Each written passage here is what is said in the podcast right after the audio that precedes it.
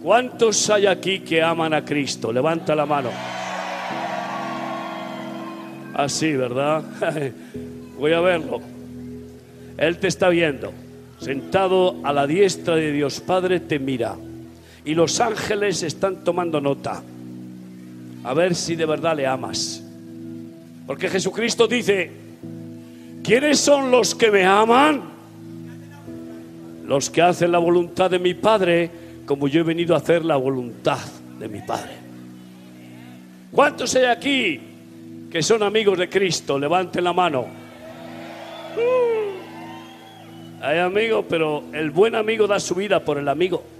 Y Cristo es el buen amigo que dio la vida por ti. ¿Y tú por quién la estás dando? por favor, silencio. Silencio, por favor. Él dice en el Evangelio de Juan, aquellos que hacen lo que yo les mando, estos son mis amigos. ¿Y qué te manda Cristo? ¿Qué quiere Dios de ti, joven? Que vayas de fiesta en fiesta. Claro que la Biblia nos dice que hay fiestas y hay que alegrarse y es bueno alegrarnos. Pero ¿qué quiere Dios de ti y de mí? Quiere que seas un creyente de domingo y que después te pases toda la semana viviendo en el fango de este mundo, contaminándote y haciendo igual que hacen los incrédulos. ¿Eso es lo que quiere? ¿Eh? ¿Qué mandó Cristo antes de ascender a los cielos? ¿Cuál fue la gran comisión? Mateo 28, 18. Jesucristo se despidió en el monte de los olivos delante de 500 personas, 500 discípulos. ¿Y qué les dijo antes de ascender a los cielos? Mateo 28, 18. Id por todo el mundo y haced creyentes a todas las naciones. ¿Dijo eso? ¿Sí dijo eso? No, hija, no. Lee bien. ¿Sabes que los demonios son creyentes? Y por lo menos tiemblan. Hay muchos cristianos creyentes que ni tiemblan delante de Dios. Saltan y hacen muchas cosas y aleluya y, tal, pero luego no tienen temor de Dios y no respetan a Dios y no obedecen a Dios. Ay, amigo, Cristo no quiere creyentes, tiene millones y millones de demonios creyentes. Pero la fe sin obras está muerta. La fe sin las obras de la obediencia está muerta. ¿Qué quiere Cristo de ti? ¿Qué nos mandó a hacer? Id por todo el mundo y haced discípulos a todas las naciones. Enseñándoles que guarden las mismas cosas que yo os he enseñado. Ya está bien de religión de domingo. Es que no te cansa. Es que no te aburre. Tú ves cómo está el mundo. Tú ves la basura que hay fuera. Tú ves la inmundicia. Tú ves toda la perversión. Tú ves cómo Satanás gana terreno y extiende y extiende su reino de maldad. ¿Dónde están los soldados que van echando fuera al reino de Satanás y expanden el reino de Cristo? ¿Dónde están? ¿Aquí? Pues para alistarte a la mil y tienes que dejarlo, dejar este mundo, estas cosas de este mundo y decir, allá me voy, Cristo, contigo, a servirte. Qué hermoso ha venido un matrimonio. Tiene trabajo él y trabajo ella. Y me han venido a decir, queremos ir a África de misioneros. Y tienen cuatro hijos. Fíjate tú. Ellos casados con cuatro hijos. Y aquí hay solteros que no tienen ni hijos, ni, vamos, mucha fiesta. No quiero aguar la fiesta, amigo, pero yo no puedo desperdiciar la oportunidad. Lo que Cristo quiere son soldados, obreros, discípulos, hombres y mujeres que están dispuestos a negarse a sí mismos, tomar la cruz y seguir a Cristo a muerte, a muerte. Por eso, yo sé que aquí hay hombres y mujeres que Dios tiene preparados para hacer esa santa locura, esa maravillosa aventura de servir a Cristo y ver la unción de Dios operando a través de ti, echando fuera demonios, sanando enfermos y que se salven las almas por tu predicación, dando de comer al hambriento, atendiendo a los niños, edificando colegios. O cualquier otro edificio para el reino de Dios. Ay, amigo, yo sé que hay aquí hombres y mujeres que quieren poner sus talentos, sus dracmas, sus minas al servicio de Cristo para darle los intereses que le corresponden. Ese es el Evangelio. Así que yo te invito a que hoy reflexiones. Y lo voy a hacer como hizo Jesús. Mateo 4, 18. Y ya enseguida está el llamado serio a tu vida. Jesús, después de ayunar 40 días y 40 noches, después de predicar por primera vez en la sinagoga el Shabbat y de predicar sobre la unción que recibió, después se encaminó a las orillas del mar de Galilea. Y aquí que encontró allí dos hermanos carnales, creyentes, en Israel todo el mundo era creyente. En este país hace 40 años todo el mundo era católico creyente, pero no eran practicantes casi nadie. Ay, qué hipocresía ser un creyente y hacer lo contrario de lo que dice la fe.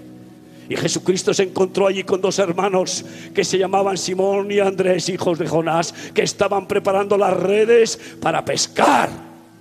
Y Jesucristo les dijo un sermón muy breve venid en pos de mí y yo os pescadores de hombres. Ya está bien de pescar merluzas y sardinitas y de pescar el sueldo a final de mes para que encima no llegues a, cubrir tus gastos y ser un esclavo del mamón y trabajar por la comida que perece. No trabajéis por la comida que perece, sino por la comida que a vida eterna permanece. Eso es lo que quiere Cristo. Trabaja para Él porque Él necesita obreros. ¿Y qué hicieron? Fíjate una frase. Algunos se han llenado las orejas de miles de sermones y siguen oyendo los llamados y los llamados y no pasan de ser llamados. Y nunca se dejan escoger, apartar, sacar del mundo para servirle y dar la vida por él que lo merece todo. Estos dos hermanos dejando las redes le siguieron. Ya tenía dos discípulos. Qué bueno, y así comenzó Jesús. Siguió caminando por la orilla del mar de Galilea y se encontró con otros dos hermanos. Jacobo y Juan, hijos de Zebedeo, estaban con su padre preparando las redes y la barca. Este ya era un capitalista, tenía una barca. Eso valía muchísimo dinero en aquel tiempo. ¿Qué les predicó otro sermón? No, no puede haber un evangelio para ti y otro para mí yo servir a Cristo y tú servirte de Cristo. Y seguir mamando y mamando, ¿eh? Y comiendo la palabra de Dios, porque el que no trabaje. ¿Y por qué comes la palabra de Dios? ¿Por qué comes el verbo de Dios si no trabajas para Dios? Qué fuerte, ¿verdad? Te voy a meter una que no veas. Allá tú. la verdad. No les predicó otro llamado les dijo, ¿a quién? A Jacobo y Juan. No a Zebedeo que estaba allí. A Jacobo y Juan les dijo el mismo llamado, venid en pos de mí y yo os haré pescadores de hombres. Y ellos al instante, al instante, sin consultar con el pastor, sin consultar con la abuela, ni la suegra, ni su mujer, ni sus hijos, dejaron a su padre la barca y las redes y la siguieron. Solamente cuando iban a matar a Jesús, dudaron todos porque no tenían la llenura del Espíritu Santo y fueron cobardes. Y entonces le abandonaron. Pero después, cuando resucitó Cristo, que ha resucitado, amigo, es que no lo entiendes. Ha vencido a la muerte. Y aquel que venció a la muerte, que llevó nuestro pecado, nuestra maldad y venció a Satanás, no merecerá ser nuestro capitán, nuestro patrón seas hora. Porque el cristiano que no trabaja para Cristo, ¿para quién trabaja? ¿Para el diablo? ¿Para quién? ¿Para quién trabaja que no trabaja para Cristo? Por favor, dímelo. Unos para el diablo, otros para el mundo. Pues aquí hay multitud que trabaja para el diablo y para el mundo. Y dicen que son de Cristo. Ay, amigo, tómate la pastilla. Porque esta es la verdad. ¡Qué ironía! ¡Qué hipocresía! Soy de Cristo, pero trabajo para mi bolsillo. Ay, porque no han visto ustedes el reino de Dios. Y por eso no tienen la confianza de que Dios que da de comer a los pajarillos sin que aren ni siembren y no les falta el alimento, no tienen confianza de que Dios cubre todo. Y ahí Jesús dice, más buscad primeramente el reino de Dios y su justicia y... Saben ustedes la letra, pero les hace falta la vida y practicarlo y buscar el reino de Dios y no su reino familiar, ni su bolsillo, ni su casa, ni la denominación religiosa de domingo, el reino de Dios y su justicia al huérfano y a la viuda y nada te va a faltar, nunca, porque podrás decir, Jesucristo es mi pastor, nada me falta. Escucha para terminar. No llamó a Cebedeo, ¿sabes? Y estaba allí. No le llamó porque Cristo conoce los corazones. Yo sé que a algunos no les está llamando porque están sordos como una tapia.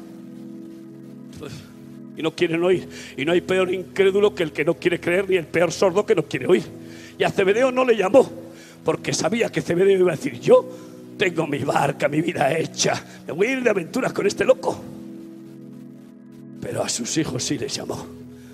Y sus hijos quedaron imantados, quedaron completamente atrapados por la palabra y le siguieron dejándolo todo. Muchos son los llamados,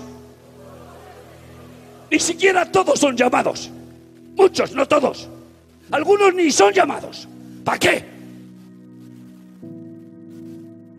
Pero qué triste que te pases toda tu vida siendo un llamado y no ser un escogido tesoro especial para Dios, apartado para Él, la niña de sus ojos, ser su amigo íntimo de verdad, su siervo y que después te diga bien, buen siervo, ya no te llamaré más siervo sino amigo. ¿A quién se lo dice? A sus siervos. Escúchame bien. Yo te invito a que hoy recibas este llamado de verdad porque estamos en unos tiempos difíciles. Va a ser un desastre este mundo. Y es necesario que la iglesia despierte, que la iglesia se encienda de pasión y de amor para luchar contra los demonios, contra este mundo asqueroso y establecer el reino de Dios. Y tú y yo somos los responsables de hacerlo. Jesús conoció a un recaudador de impuestos Está en Mateo, Evangelio de Mateo, creo que es 9.9, pero no estoy seguro. Pero escúchame bien, este hombre tenía un puesto muy importante, nada menos que recaudador de impuestos. Y Jesús vino a él en su bufete, en su despacho, y le dijo el sermón más breve de la Biblia, una sola palabra, sígueme. ¿Y qué hizo? Lo dejó todo y le siguió. Ay, Dios mío, es que no te habla así Cristo. Hace 26 años el Señor me llamó. Era gerente de un hospital, tenía cinco empresas, yo alquilaba un castillo, yo despilfarraba millones, era un sinvergüenza, un canalla, mucho dinero, pero un desgraciado. Desde hace, hace 26 años tengo la gracia de Cristo y no se aparta de mí. Y nunca me arrepentiré de servirle hasta mi muerte, porque es lo más maravilloso que me ha pasado en mi vida. Ahí donde estás, cierra tus ojos. Cierra tus ojos y piensa. ¿Quieres seguir pescando? Pescando migajas del príncipe de este mundo, miserias, o quieres pescar almas para Cristo y servirle. Si tú hoy tomas la decisión de venir a ser un misionero, un siervo de Dios con nosotros, ahí fuera hay unos cuantos pastores no te vayas sin hablar con ellos y dejar tus datos, tu nombre y apellidos. Yo personalmente me encargaré de que tu llamamiento y tu decisión de ir a por todas sea apoyado y prospere. Y estaré para servirte, para que puedas de una vez salir Salir de Babilonia, pueblo mío, que seas verdaderamente iglesia, porque iglesia significa los que han salido fuera. Eso es iglesia. Cierra tus ojos y piensa. Señor, sé que soy torpe, débil, que tengo poca fe y que no, no me encuentro capaz de servirte y de tener un ministerio.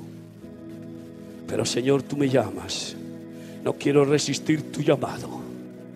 Tú quieres hacer de mí un siervo, una sierva tuya. Aquí estoy, Dios mío. Quiero decirte, mi Dios, como te dijo María, he aquí la esclava del Señor Hágase en mí según tu palabra. Quiero realmente poner en práctica el Padre nuestro que me enseñaste. Venga a mí tu reino. Reina en mí, oh Cristo. He aquí tu siervo. Lo que tú digas quiero hacer. Donde tú me envíes quiero ir. Te pertenezco, Señor. Eres mi propietario, mi dueño. Y por tanto haz conmigo lo que quieras. Aquí estoy dispuesto a hacer tu voluntad. Venga a mí tu reino. ¿Estás dispuesto? Levanta tu mano al cielo. Levanta tu mano al cielo. Madre mía, madre mía. Pues mira, Dios te apunta. Escúchame bien, ¿eh? Esto no es broma. Yo te estoy haciendo un llamado a muerte. A estar dispuesto a dejar padre, madre, esposa, hijos por causa de Cristo. Un llamado a dejar el mundo, el dinero, el trabajo, todo para decir, aquí estoy donde quiera que, tú, que, tú me mandes, allí voy. Escúchame bien, por favor toma nota de mi email, por si no te da tiempo a hablar con los pastores, porque sois una multitud. Yo quiero que salga aquí mi email en la pantalla, mi email personal, porque yo me dedico a formar obreros, discípulos. No quiero creyentes mucho tiempo. Los creyentes de nuestras congregaciones y de nuestro ministerio son desafiados, desafiados, y los que no aguantan se van a otros pastos facilones, a beber agua con vino. Lo siento mucho, porque no quiero más que discípulos, porque es lo que Cristo manda. Así que toma nota de mi email. Voy a orar ahora por ti y termino. Padre, sella a estas personas, a estos que responden a tu llamado diciendo amén Aquí estoy, Señor. Séllalos ahora y rodéalos con tu espíritu y rompe todo plan diabólico que quiera impedir que se cumpla tu propósito, tu llamado y que ellos te sirvan. Tómalos para ti, Dios mío. Dales el ministerio que tienes para cada uno evangelistas, pastores, maestros, profetas, apóstoles, diáconos, edificadores, ayudadores, músicos, cantores, tantos y tantos ministerios. Y tú has sido creado para cumplir un ministerio de Cristo en el mundo. Para eso estás aquí.